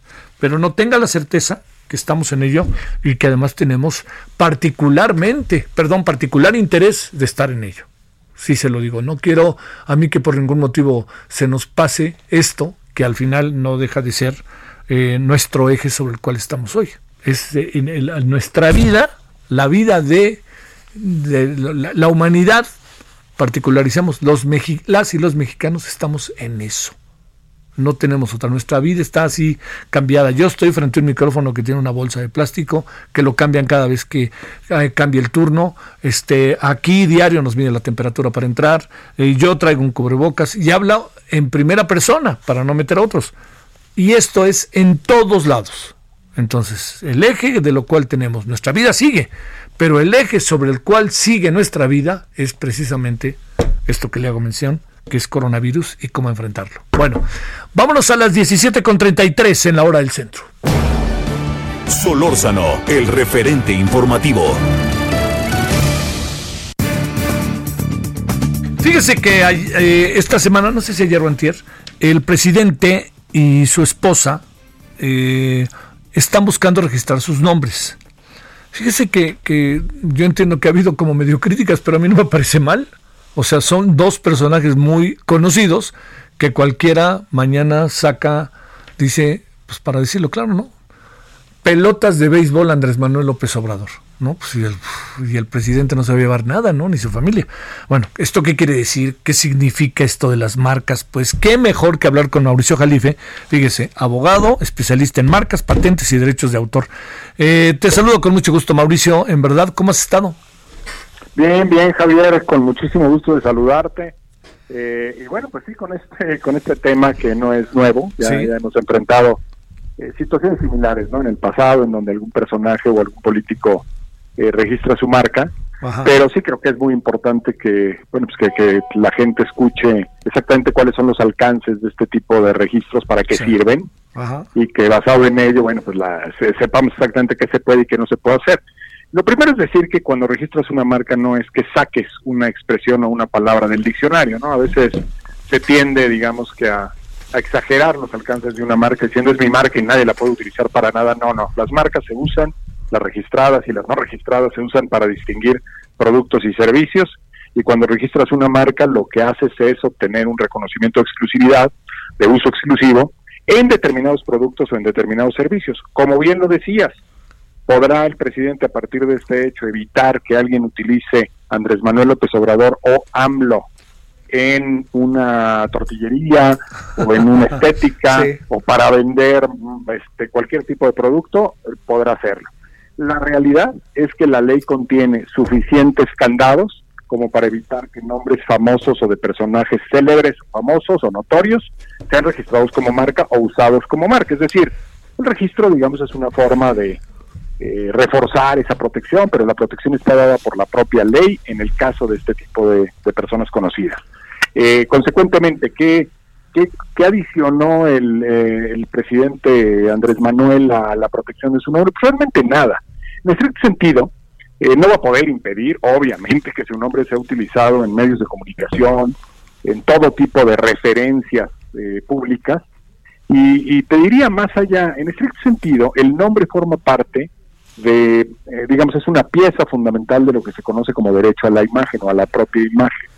Todos tenemos este, digamos, este ámbito de privacidad en donde nuestro nombre nuestra fotografía, nuestro retrato, nuestra silueta, nuestra firma, no puede ser utilizada sin nuestra autorización, como una defensa mínima del derecho a la privacidad, a la intimidad. Sin embargo, la propia ley establece que en el caso de personas que son conocidas como los políticos, los deportistas, los artistas, esa utilización es natural, es normal, es decir, su derecho a la intimidad o la privacidad está restringido por la propia naturaleza, digamos, del derecho a la imagen, en donde pues estas referencias de orden, digamos, público son normales y naturales.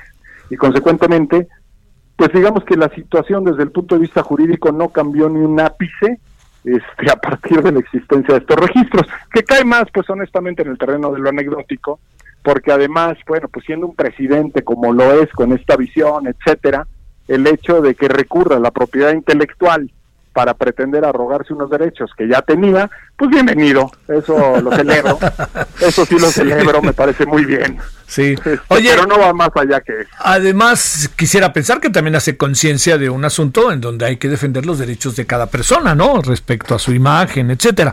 Oye, a ver, Mauricio, te pregunto, eh, este, ¿qué alcance tiene que él y su esposa registren sus nombres? ¿Qué, qué, qué alcance en una sociedad este, tan heterogénea, tan atomizada.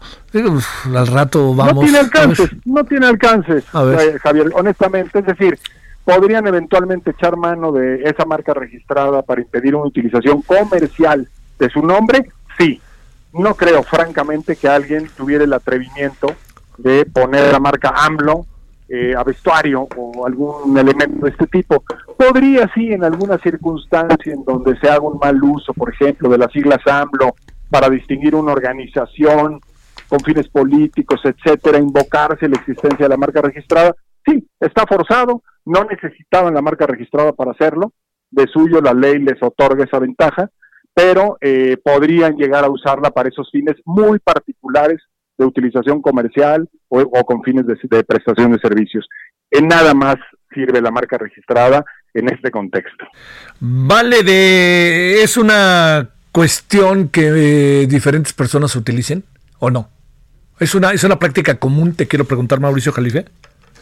Sabes que en el caso, por ejemplo, de artistas y de deportistas es eh, absolutamente utilizado. Este es un recurso natural porque evidentemente viven de la comercialización de su imagen y consecuentemente tener una marca registrada con la silueta, con la imagen, con el nombre, con la firma, con el retrato, es una práctica común porque es una manera, digamos, de poner en un molde un derecho que tú le trasladas a terceros bajo autorización.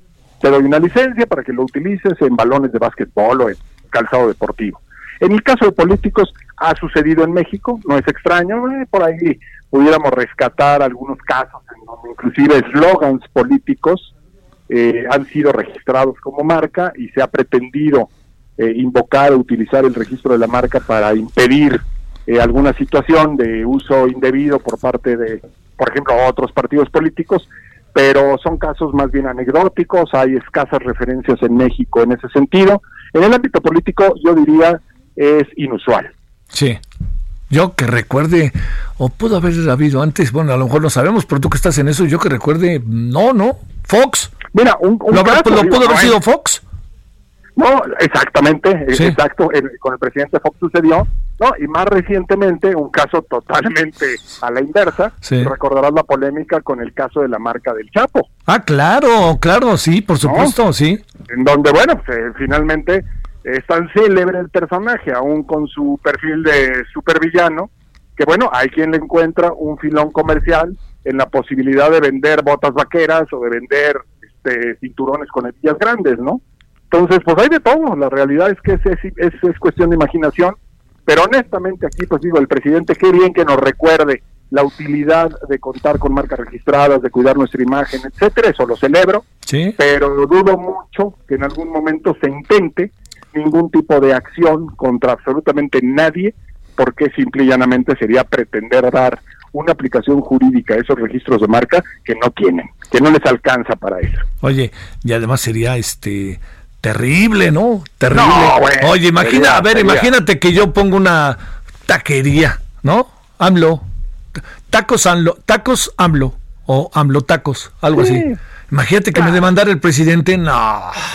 No, no francamente suena suena este irreal. Sí. No no no no no anticipamos un escenario de ese tipo. Yo creo que lo hace pues simplemente como para mandar más bien un mensaje, me parece más un mensaje de connotación política de decir, oigan, tampoco se pasen, o sea, no no se extralimiten en la utilización de mi nombre, pero pero nada más, o sea, creo que no va más allá de eso. Lo que sí, es sorprendente es el tiempo récord en que el Instituto Mexicano de la Propiedad Industrial otorgó el registro. Oh. La marca más rápida de la historia, Javier. No marchen, Mauricio, eso sí me pareció ah, terrible. que no hagamos este cola tú y yo, ¿no? Puta, esto sí luego, luego se avientan, ¿no? a, sus órdenes, jefe. En tres meses, en cuatro meses, es un tiempo récord. Estas marcas se otorgaron en 40 días. ¿Pero cómo es posible? no, no es que sea ilegal, pero ojalá que esa misma eficiencia mostraran pues en todos los casos, ¿no? ¿Cuántos días exactamente se lo dieron? Eh, mes y medio, 45 días. ¿Y el promedio, generalmente cuánto es? Seis meses por lo menos. No, hombre, ¿por qué? Seis meses. Y luego dicen, no, y seguramente va a decir, pues yo no sabía, yo lo metí y me dijeron eso. No, ah, no, sin duda. Sin duda, sin duda, seguramente, bueno, pues alguien vio que era una solicitud presentada por el presidente para el presidente y, púa, este es un caso interesante, vamos dándole trámite privilegiado. Y bueno, pues sí, se obtuvo dentro de ese tiempo, lo cual no deja de llamar la atención. no, es que es ilegal, insisto. No vaya a ser que en una de esas me premien. O me llamen o me llamen una mañanera para que vean qué padre está ya ahora sí todo lo que tiene que ver con marcas, patentes y derechos de autor en México, ¿no? Exactamente, exactamente. que bueno, tenemos una nueva ley, hay ahí muy buenas noticias porque está por entrar en vigor, resultado de la negociación del TEMEC. Entonces, bueno, también llama la atención, digamos, esta eh, buena disposición que ha tenido el gobierno federal para impulsar leyes eh, pro industria, porque pues honestamente con el ambiente imperante, pues teníamos cierto recelo de que eventualmente este tipo de legislación por lo menos se frenara. Pero no, tenemos una ley moderna, nueva, este ambiciosa, eh, pro protección, así es que bueno, pues esa parte digamos que este, podemos estar tranquilos y celebrar. Te mando un gran saludo, Mauricio Jalife. Gracias, Javier. Igualmente un abrazo. Hasta luego. Buenas tardes. Gracias. Ahora son las 17 eh, con 43 en la hora del centro. Solórzano, el referente informativo.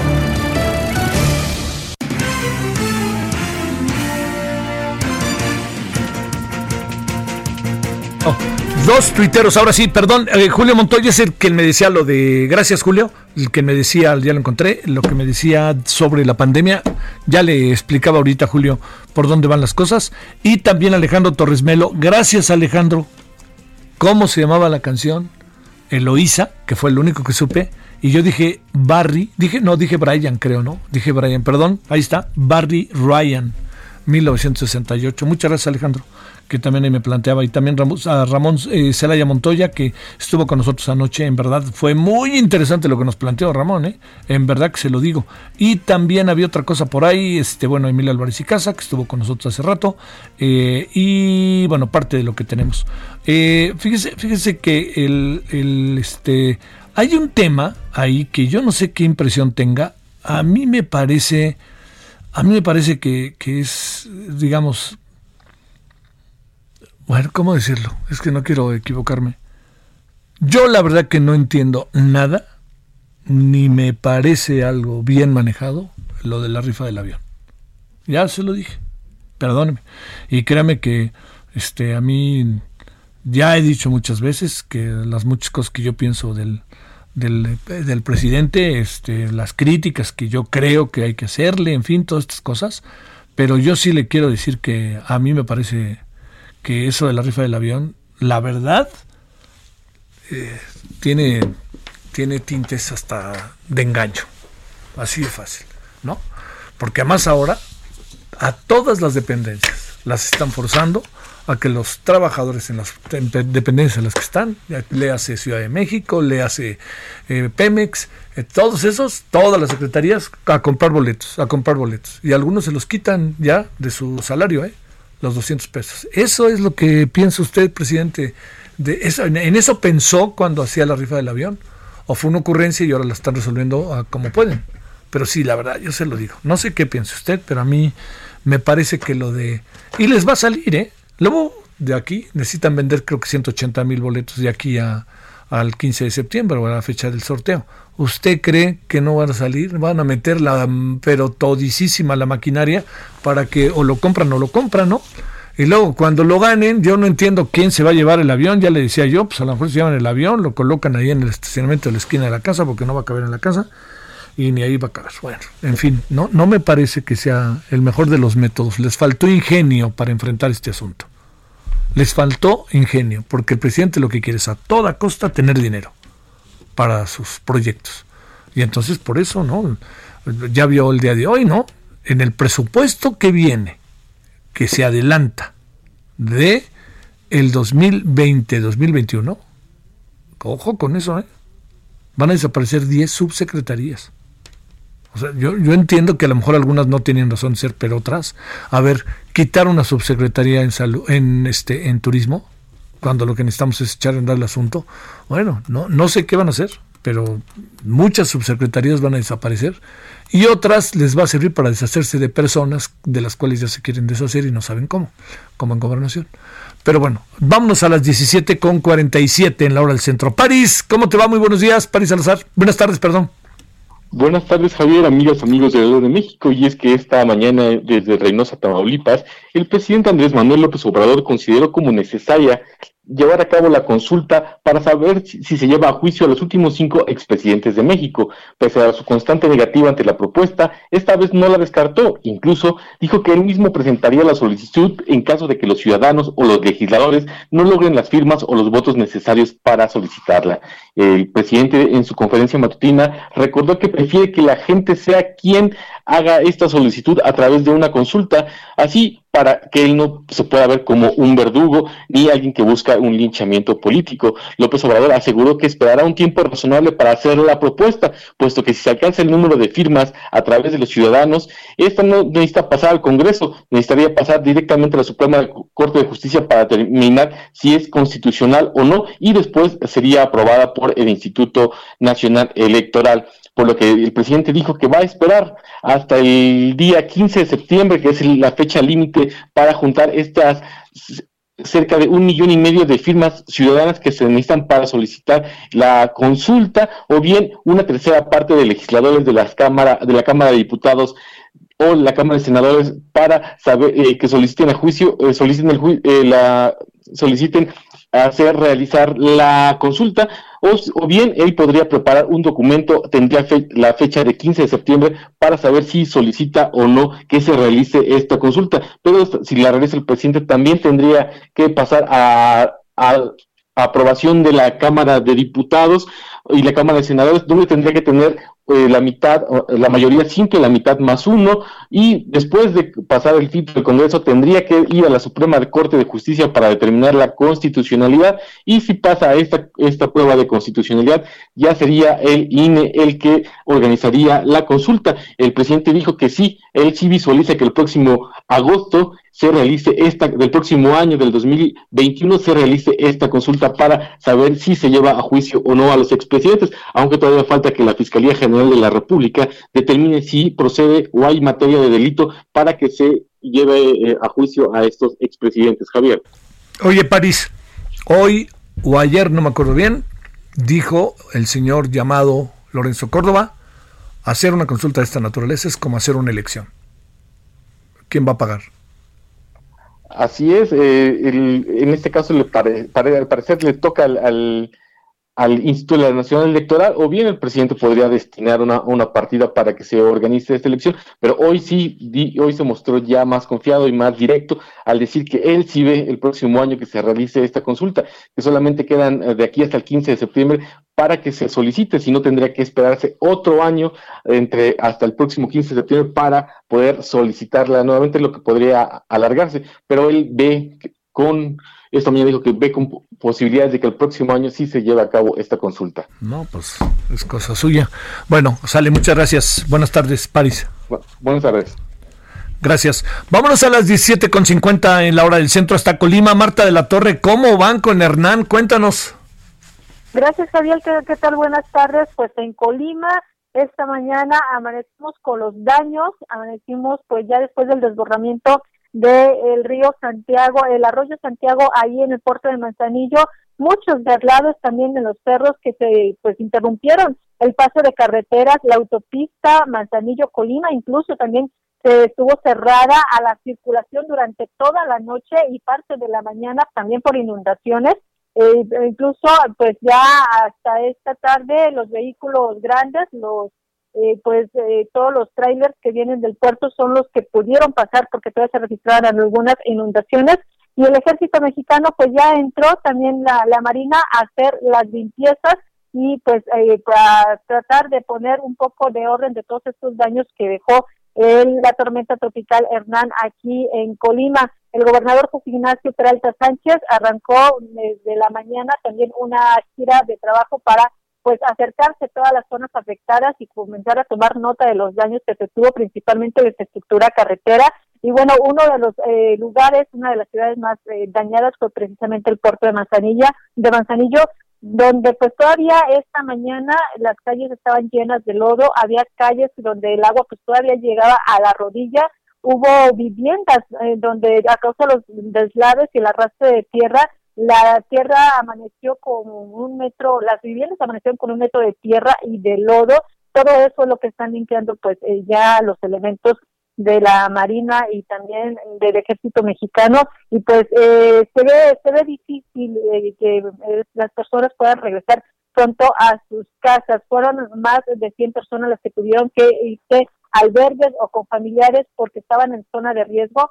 El agua, el desborde del arroyo Santiago, pues sí fue bastante severo, se metió a las casas En Colomos, por ejemplo, eh, el Colomo, la colonia del Colomo, el agua caía como cascadas sobre las viviendas que están sobre, pues, eh, sobre el cerro y pues prácticamente se llevó todo lo que tenían. Las personas están en incertidumbre porque hasta ahorita la autoridad no les ha dicho quién les va a ayudar a reponer todo lo que perdieron y pues bueno, también en la limpieza, entrándole al quite para tratar pues de recuperar lo más posible. Mi reporte. ¿Cómo van las actividades laborales? ¿Le ha roto la vida mucho a todo el estado?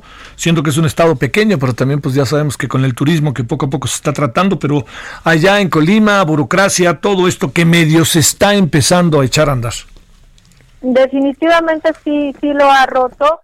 Eh, con la pandemia, pues muchas de las actividades no se han podido reanudar al 100%. El turismo, por ejemplo, eh, los hoteles están eh, tratando de, recibir a los turistas. Eh, han llegado a tener en las buenas fines de semana, por ejemplo, hasta el 20% de ocupación nada más en pleno verano. Y bueno, ahora con la tormenta tropical, pues también se detuvo que detener prácticamente el puerto de Manzanillo, la ciudad de Manzanillo. Veíamos incluso muchos de los niños estaban limpiando sus casas junto con sus papás, lo que debería ser pues de la escuela, el horario de escuela que tienen que estar ahí en sus casas estudiando, pues definitivamente todo eso se olvidó, hay que sacar adelante los daños y bueno, pues todavía con, con la pandemia esto está detenido y la gente pues sigue echándole ganas, sigue tratando de salir adelante a pesar de que pues bueno, no tiene completamente el apoyo del gobierno de ninguno de los tres niveles, Javier. Marta de la Torre, saludos hasta Colima, buenas tardes. Buenas tardes. Bueno, vámonos, ya nos vamos. Eh, estamos entonces a las 21 horas en hora del centro.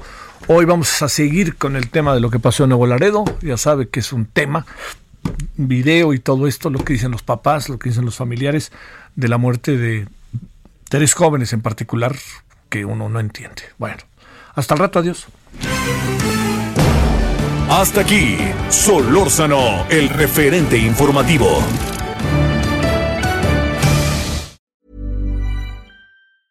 Ever catch yourself eating the same flavorless dinner three days in a row? Dreaming of something better? Well, HelloFresh is your guilt-free dream come true, baby. It's me, Kiki Palmer. Let's wake up those taste buds with hot, juicy pecan-crusted chicken or garlic butter shrimp scampi. Mm. Hello Fresh. Stop dreaming of all the delicious possibilities and dig in at HelloFresh.com. Let's get this dinner party started.